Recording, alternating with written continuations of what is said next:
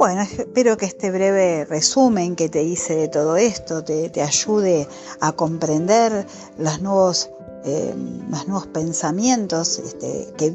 tenemos que tener en todos en cuenta y que tenemos que también hacer valer nuestros derechos, porque hay leyes, como por ejemplo también si querés investigar la ley de cuidados paliativos, que también tiene eh, modificaciones, igual la nueva ley de oncopediatría, eh, la ley de cuidados paliativos es la 27.678, que ya tiene también eh, en cuenta un montón de temas que antes también no se tenían en consideración. Así que mm, todo se busca, eh, estamos detrás de mejorar la calidad de vida de pacientes, de usuarios, de familias enteras, de entorno de la persona que está transitando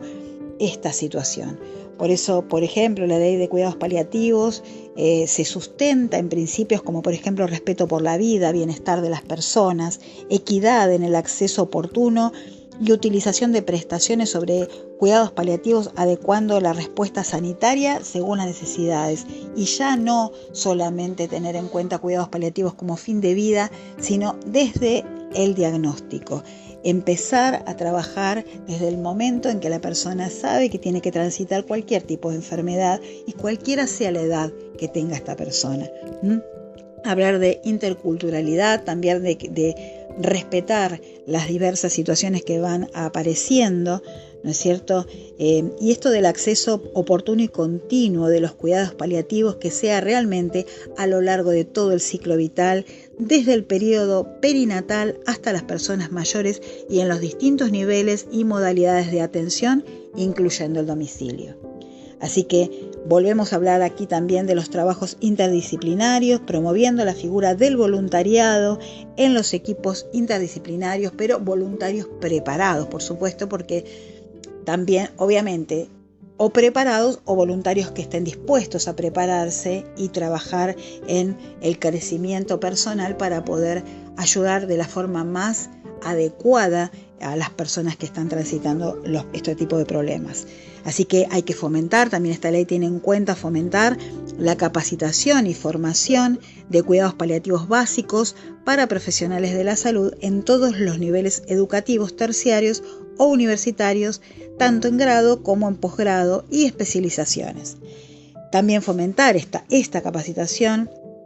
y formación permanente en todos los niveles de atención, con especial énfasis en la atención primaria de la salud. Ese es el primer vínculo que tiene la persona. Eh, también promover y apoyar la investigación científica de los cuidados paliativos, elaborar y difundir materiales accesibles de comunicación y capacitación orientados a la sensibilización sobre los derechos de las personas a recibir cuidados paliativos y a instalar el enfoque integral que estos promueven proporcionar a la comunidad los conocimientos y herramientas necesarios para sostener el proceso de cuidado del paciente en el ámbito familiar y comunitario, que es un poquito lo que estamos haciendo hoy, que la comunidad reciba estos conocimientos y estas herramientas para que las pueda poner en práctica ellas mismas o si tiene conocimiento de alguien que los necesite.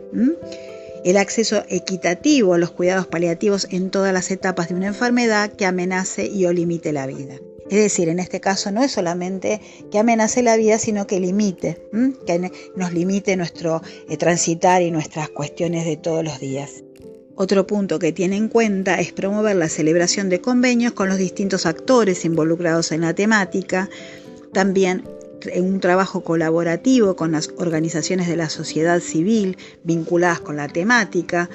también promover la detección de personas que por su diagnóstico médico requieran de atención paliativa y a partir de los datos epidemiológicos obtenidos, establecer el rediseño de una política sanitaria activa en la materia.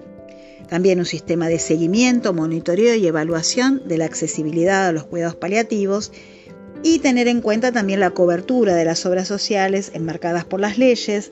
y que también haya eh, en lo que es medicina prepaga y en entidades que brinden atención al personal de universidades, como también agentes que, agentes que brinden servicios médicos asistenciales a sus afiliados independientes de la figura jurídica que posean. Esta ley es muy interesante y te invito a que la leas cuando tengas un ratito de tiempo y te involucres.